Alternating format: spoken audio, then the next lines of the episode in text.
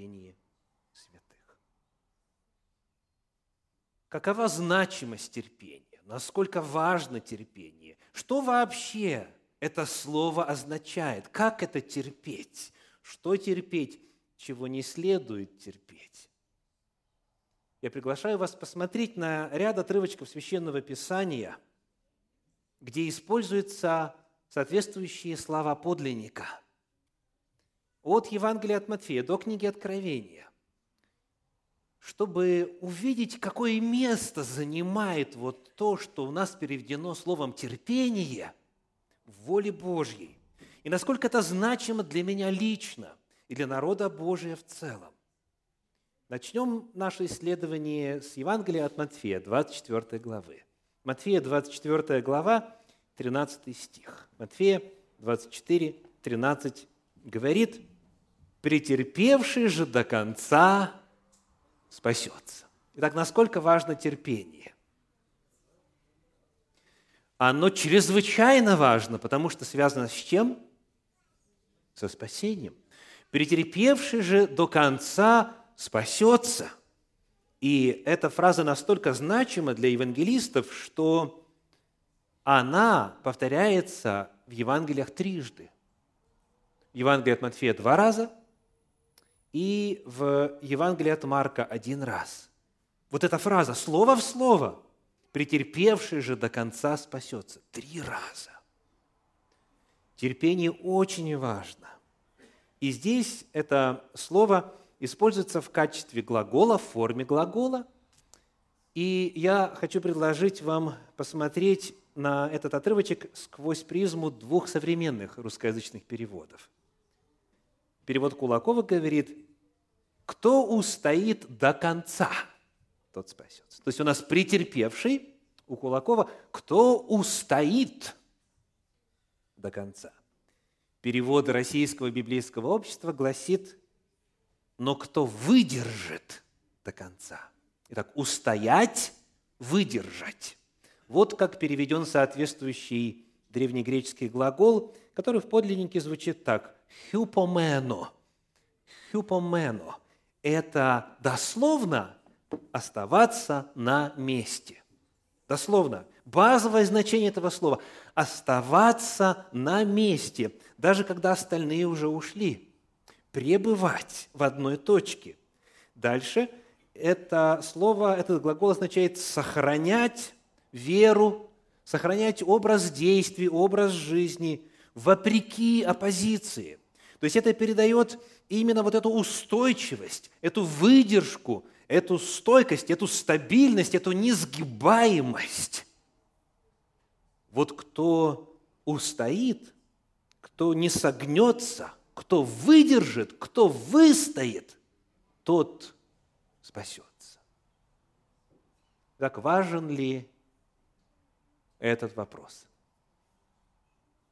Терпение святых – это то, что напрямую связано со спасением, согласно учению Иисуса Христа.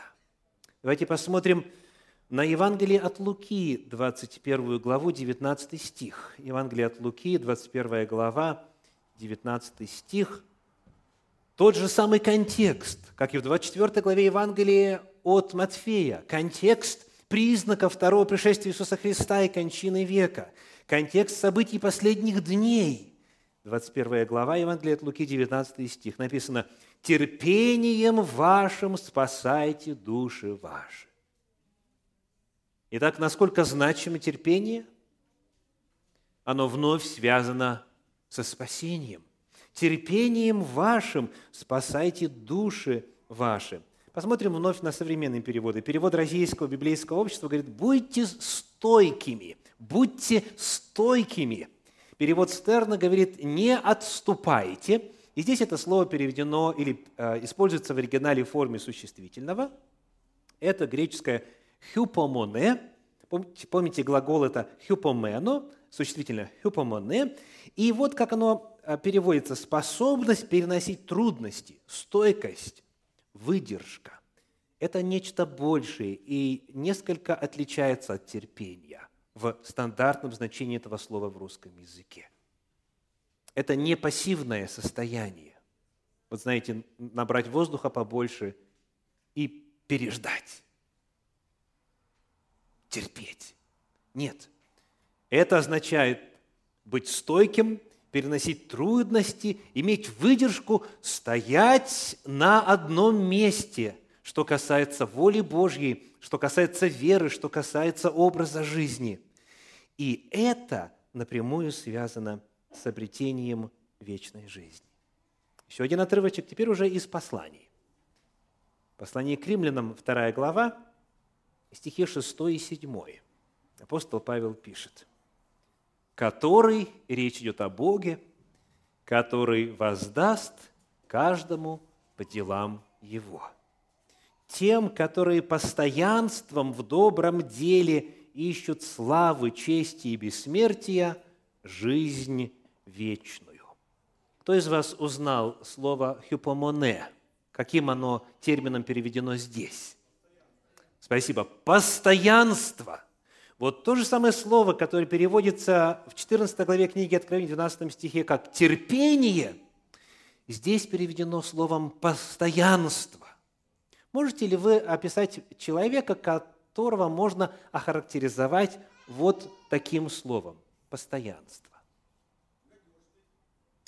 Надежный, ответственный. Скажите, он опаздывает на богослужение, такой человек? А пропускает без уважительных причин?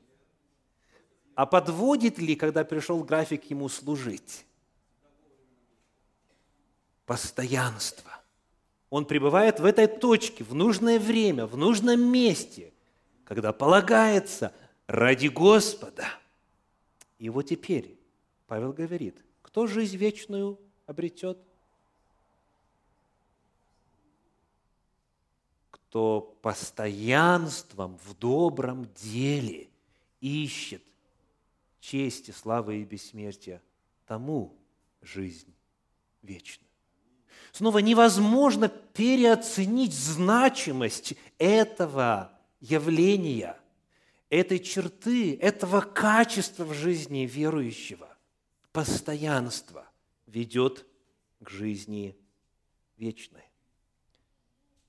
Во втором послании Тимофею, во второй главе, в 12 стихе находится следующее обетование.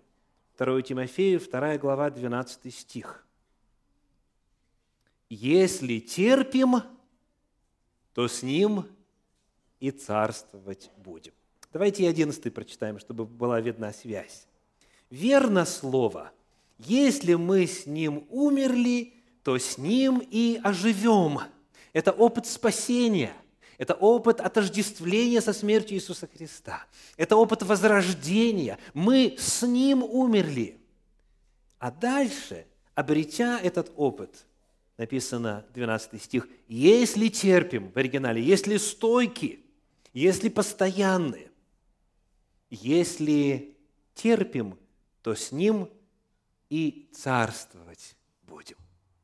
Вновь, значимость этого качества представлена очень ясно. Царствовать с Ним будут те, кто терпит. С Ним терпит. Переводе Стерна это выражено так. Если мы выстоим, то царствовать будем с Ним. Еще один отрывочек. Послание к евреям, 10 глава, стихи 36 и 37. Евреям, 10 глава, стихи 36 и 37. «Терпение нужно вам, чтобы, исполнивши волю Божию, получить обещанное.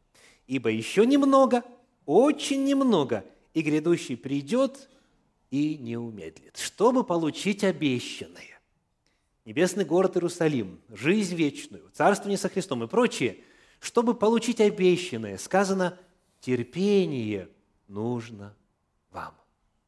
Вновь терпение, вот эта стойкость, эта выдержка, эта выносливость, это постоянство, оно представлено в качестве пути к получению обещанного. И, наконец, Откровение 14, 12. Здесь что?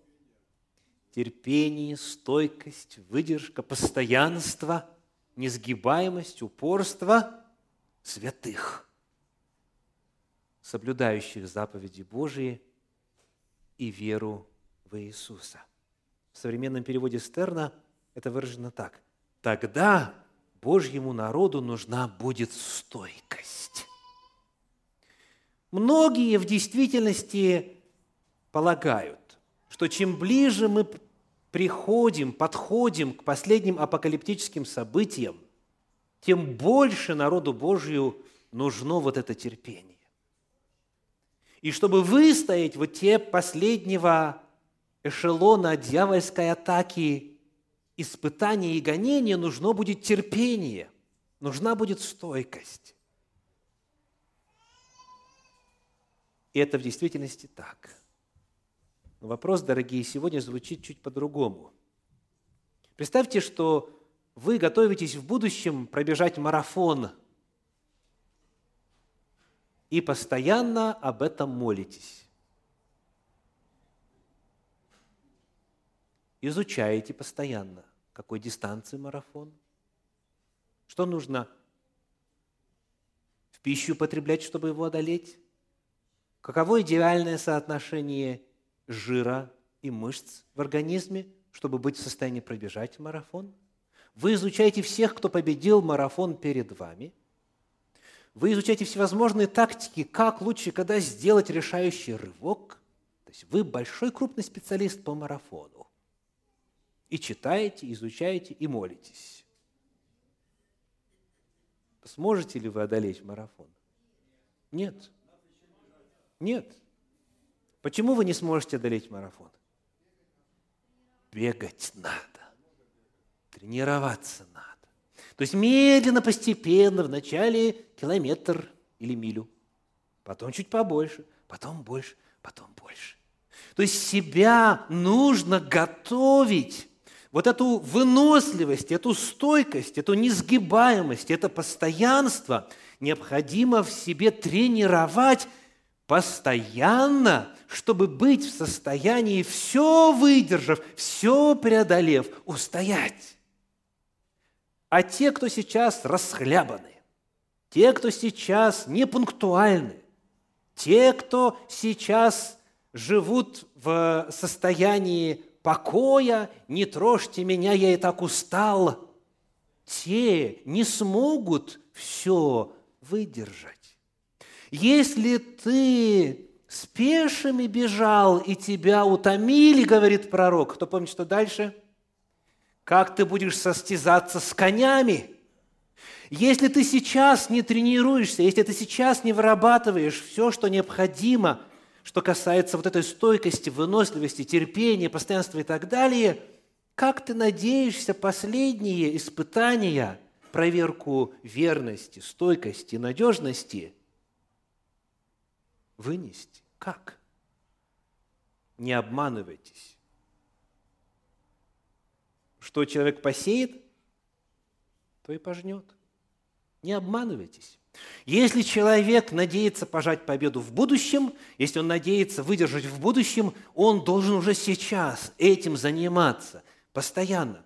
В противном случае это будет подготовкой себя к фиаско. Это будет подготовкой себя к поражению.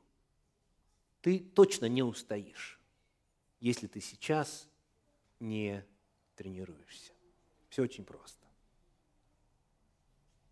Итак, заключительные слова трехангельской вести говорят, здесь терпение, здесь стойкость, выдержка, выносливость, несгибаемость, постоянство святых – соблюдающих заповеди Божии и веру в Иисуса. Вы можете соблюдать заповеди Божии, но не имея этого терпения, вы не выстоите. Вы можете верить в Иисуса и верить, как Иисус, но не имея этой закаленной стойкости, вы не сможете оказаться в числе тех, кто описан в 12 стихе 14 главы книги Откровения. И я, и вы знаем много людей, которые любят даже кичиться тем, что они знают заповеди Божьи и соблюдают, и в субботу на работу не ходят, и так далее, и так далее. А чуть-чуть погладь человечка против шерсти, сразу видно, есть ли у него терпение, есть ли у нее стойкость, есть ли несгибаемость. Смотришь на церковный график, на график служения в том, в другом, в третьем отделе. И первый вопрос, а человек где-нибудь хоть числится?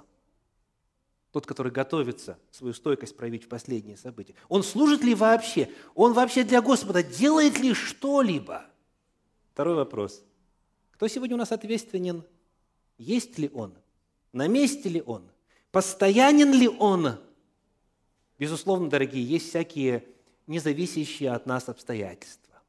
Например, болезни, телесные, эмоциональные расстройства. Могут быть пробки на дорогах, всевозможные аварии, все что угодно. Могут быть объективные обстоятельства, которые раз в год помешают человеку на самом деле быть вовремя, приехать к 10 часам утра на богослужение, участвовать полномасштабно в собрании, в субботней школе, изучая Библию, потом в, во второй части служения – Такое, конечно, возможно.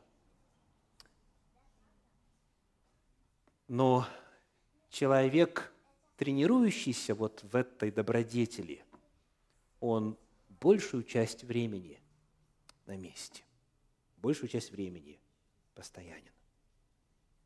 Почему мы говорим о стойкости перед вечерей Господней? Связана ли как-то эта тема с подвигом Спасителя нашего здесь на земле. Давайте посмотрим на еще одно словоупотребление этого термина в послании к евреям в 12 главе в первых двух стихах. Евреям 12 глава, первые два стиха. «Посему и мы, имея вокруг себя такое облако свидетелей, свергнем себя всякое бремя и запинающий нас грех, и с терпением будем проходить предлежащие нам поприще. Подлинники будем проходить дистанцию, которая перед нами. То есть это образ из мира спорта и соревнований. С терпением, с выносливостью, с постоянством будем проходить предлежащие нам поприще, взирая на начальника и совершителя веры Иисуса, который вместо предлежавшей ему радости претерпел крест, претерпел крест, пренебрегши посрамление и воссел одесную престола Божья. Священное Писание говорит, когда мы хотим пройти эту дистанцию так, как полагается, у нас есть образец, у нас есть пример. Проходя вот это, с терпением, проходя это поприще, взирайте на начальника и совершителя, на того, который уже прошел этим путем, на Иисуса Христа, потому что в Его опыте, в Его служении это качество, это добродетель ярче всего проявилось. Это стойкость. Как говорится в народе, Бог терпел и нам велел. Бог терпел. Иисус Христос терпел. В этом же послании к евреям, в пятой главе, в стихах 7 по 9, чуть больше об этом. 5 глава послания к евреям, стихи с 7 по 9. «Он во дни плоти своей сильным воплем и со слезами принес молитвы и моления, могущему спасти его от смерти, и услышан был за свое благоговение. Хотя он и сын, однако страданиями навык послушанию, и, совершившись, сделался для всех послушных ему виновником спасения вечного. Вот что для Иисуса означало пройти эту дистанцию. Каково это было? Сильным воплем, со слезами. Каково еще? Со страданиями. Он учился послушанию.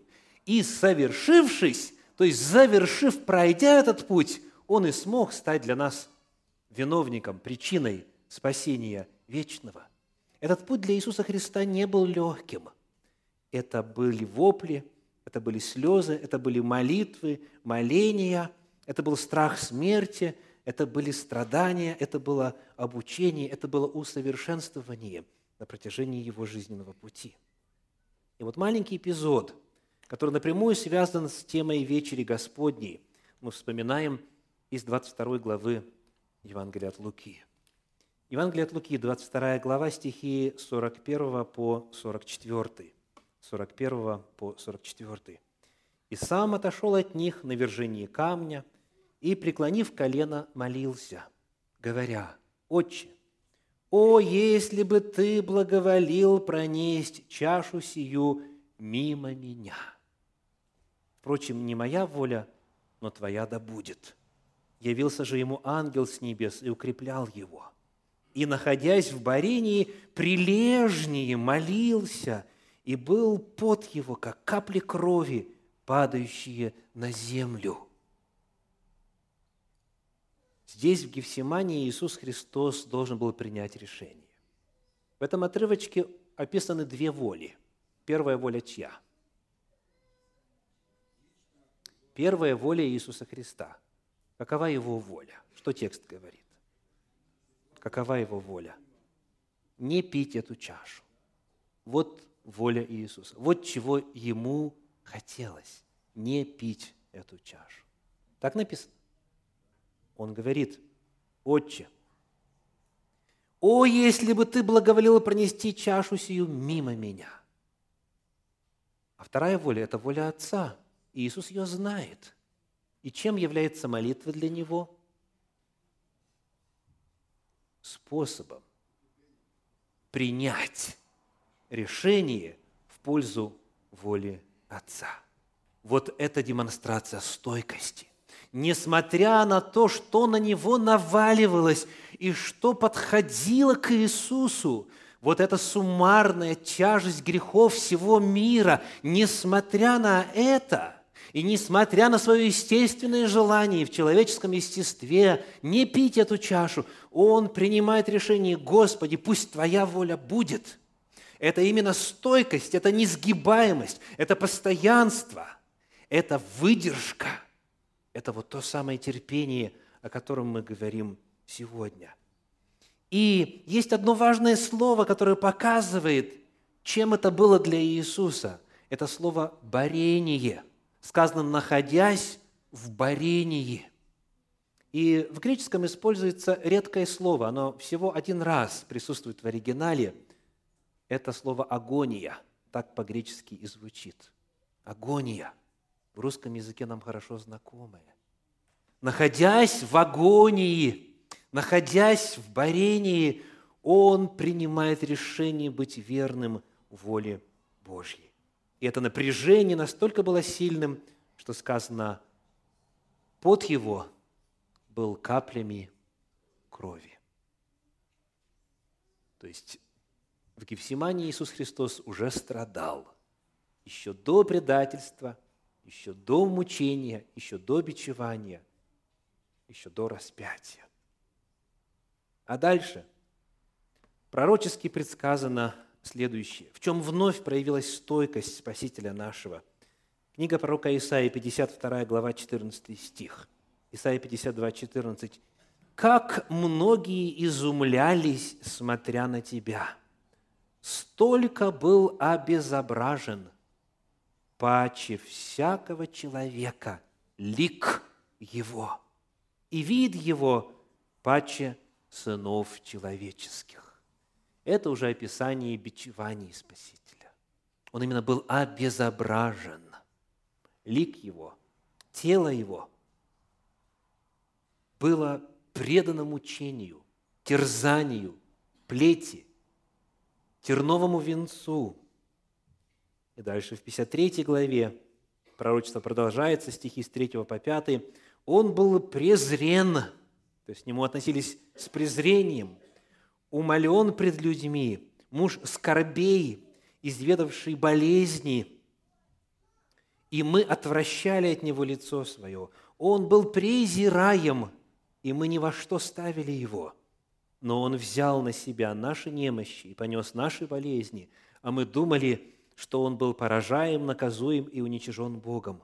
Но он изъязвлен был за грехи наши, и мучим за беззаконие наше. Наказание мира нашего было на нем, и ранами его мы исцелились». После этой душевной агонии стойкость Спасителя проявилась, когда его бичевали, когда над ним издевались. Как сказано в современном переводе Кулакова, был он изранен, он истязуем был. Итак, обезображен, изъязвлен, мучим и, наконец, отдал свою жизнь на Голговском кресте. Терпение святых – это то, что во всей полноте продемонстрировал, будучи на земле, Господь Иисус Христос. Наше с вами спасение, жизнь вечная является результатом Его стойкости. Если бы Иисус проявил слабость, если бы Он не принял решение в пользу воли Отца вопреки своим желаниям, весь мир давным-давно погиб. Стойкость Иисуса есть основание нашего спасения. И коль скоро Он прошел этим путем, Он приглашает всех отождествиться с Ним, верою соединиться с Ним и в водах крещения войти в Его тело, стать сопричастником Его победы, стать сопричастником Его спасения. Омочиться в воде, омокнуться в воду, погрузиться в воду – это несравнимо со страданиями, которые претерпел Спаситель. И вместе с тем многие не желают. Я помню, в начале нашего служения здесь одна женщина, приходившая на домашней церкви, говорила, ну вот еще позориться перед всеми Потому что когда выходишь из воды, если заранее не подумать, одежда промокает. Представляете? Сравнение. Жертва Христа и позориться перед всеми. Я обращаюсь к тем, кто еще не крещен, кто еще не в завете с Господом, кто еще не принял самого важного решения в своей жизни. Есть ли что-то, более значимое, чем жертва Иисуса Христа? Есть ли что-то более драгоценное, чем жизнь вечная, которую мы обретаем в Нем? Не откладывайте, дорогие. Сегодня в три часа дня будет совершаться крещение. И слава Богу, есть те, кто уже заявили о своем желании войти в завет с Господом. Я приглашаю тех, кого Дух Святой зовет. Не откладывайте не откладывайте. Итак, как называется тема сегодня? Терпение святых. Есть ли у вас это качество? Насколько оно развито? Я сейчас задам несколько практических вопросов. Вот человек говорит, по субботам я зарабатываю столько же, сколько за всю неделю. если вы будете мне платить, я буду приходить на богослужение. Правда здорово? То есть я говорю, как я могу потерять свой заработок субботнего дня? У меня больше всего клиентов в субботу. Пойти на такую жертву? Потерять свой заработок? Если вы мне его не восполните здесь общими усилиями, добровольными пожертвованиями со всех, кто приходит –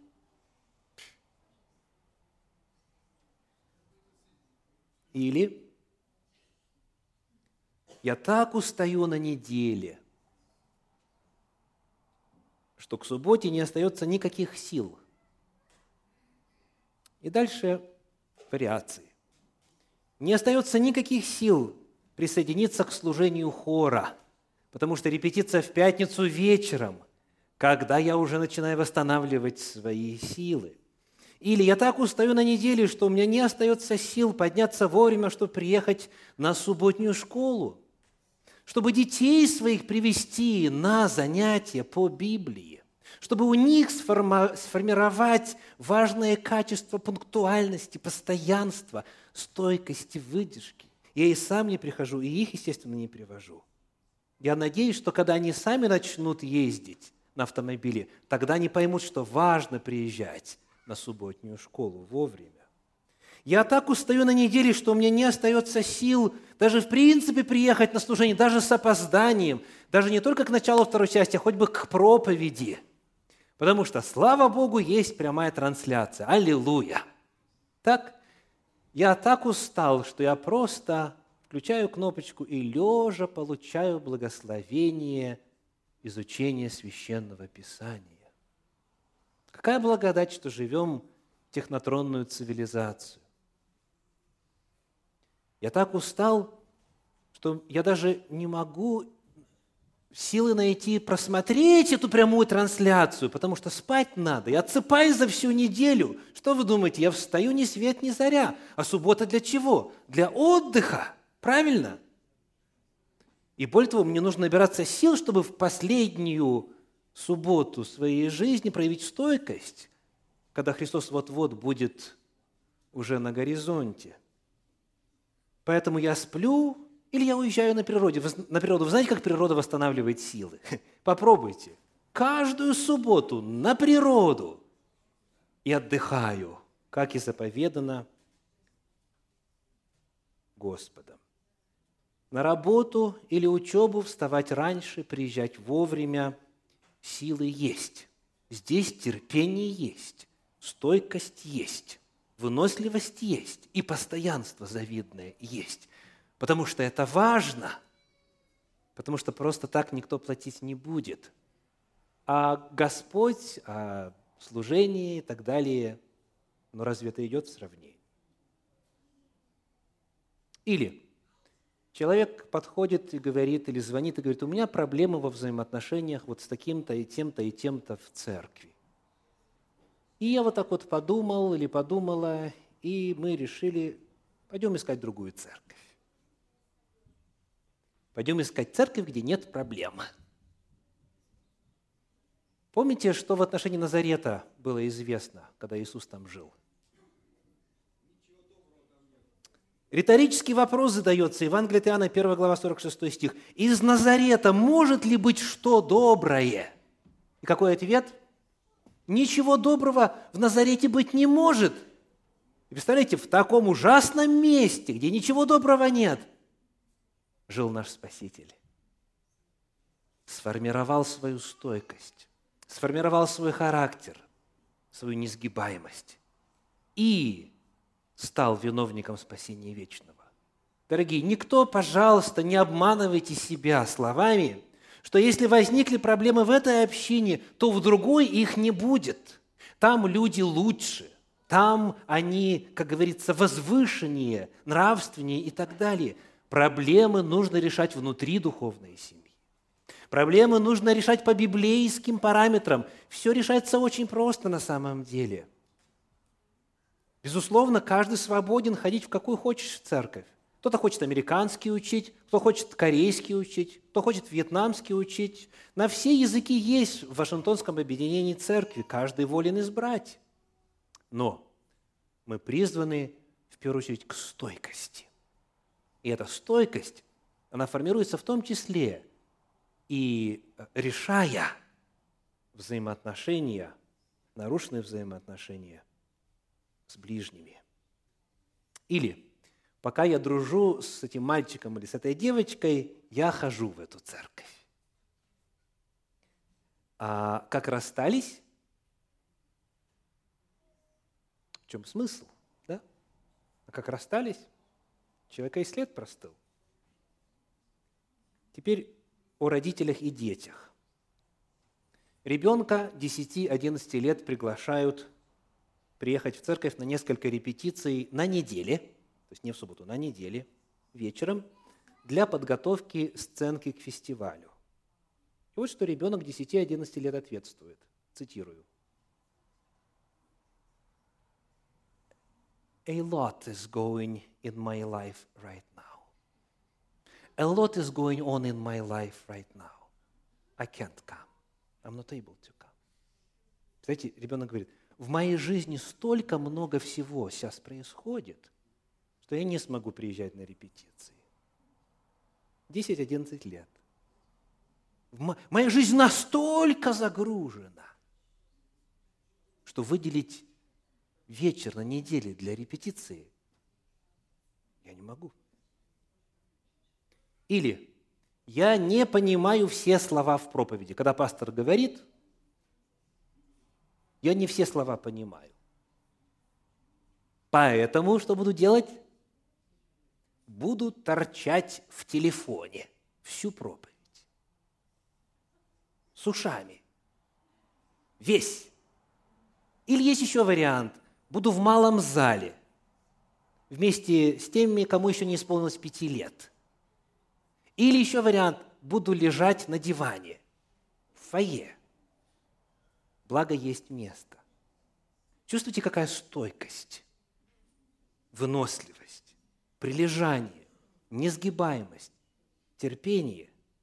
То есть вместо того, чтобы приложить усилия, и есть у нас, у нас есть люди, которые приехали сюда, не зная русского вообще, приехали из нерусскоязычной страны. Но вот за, за несколько лет пребывания здесь, в общении, на проповедях, в том числе слушая внимательно – они уже могут понимать, они уже могут общаться. Кто прилагает усилия, даже если ты понимаешь всего 30%, через полгода ты будешь понимать 40%. Еще через полгода будешь понимать 50, 60 и так далее. Если ты проявляешь настойчивость, если ты проявляешь эту стойкость, если ты проявляешь эту несгибаемость. Дети, мои дети не понимают. И пусть делают что угодно, пусть обретаются где угодно, в надежде, что когда поймут, подрастут, все у них будет хорошо. Или когда мне родители говорят, вы знаете, мой ребенок так устает на неделе, учится по специальной программе, потому что образование важно в жизни. На спорт ходит, потому что спорт важен в жизни. На дополнительные занятия ходит, потому что важно подготовиться к карьере, к, к профессиональному росту в будущем, что участвовать, скажем, в церковном оркестре. Совсем нет времени. Вообще в график никак не помещается. По пятницам вечером приходить, чтобы играть, чтобы служить Господу, потом на неделе тренироваться. Времени нет вообще. Учеба, спорт, клубы и так далее. Не надеется ли такой родитель, что однажды автоматически вдруг у ребенка появится стойкость святых?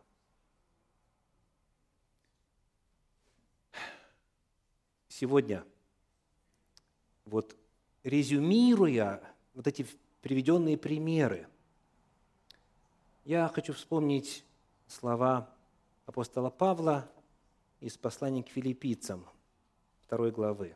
Филиппийцам 2.21.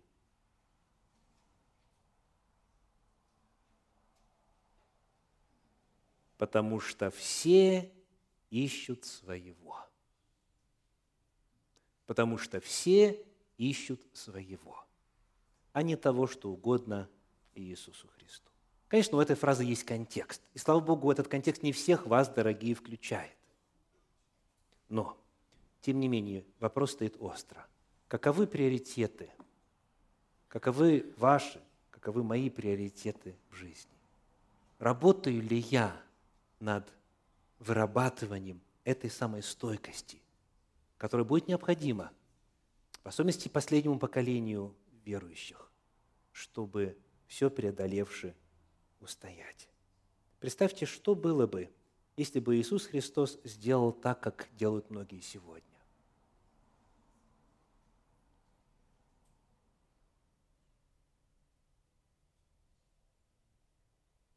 Не было бы нашего спасения, не было бы жизни вечной, нас бы с вами не было.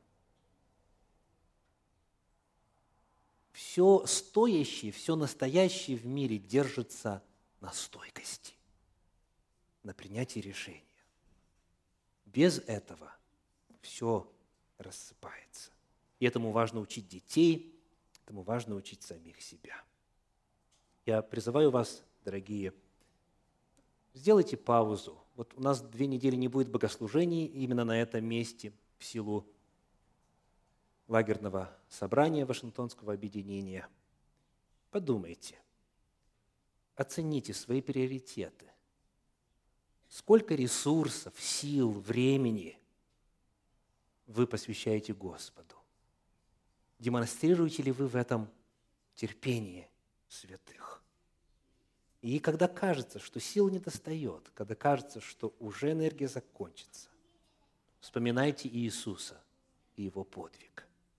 Скажите, в силу чего Он был в состоянии все-таки принять решение исполнить волю Божию и выпить эту чашу? Есть один очень важный фактор, который отмечен в Евангелии от Луки – когда он молился Отцу, тогда сказано, пришел ангел. Послан был ангел, и что сделал? Укрепил его. Аллилуйя!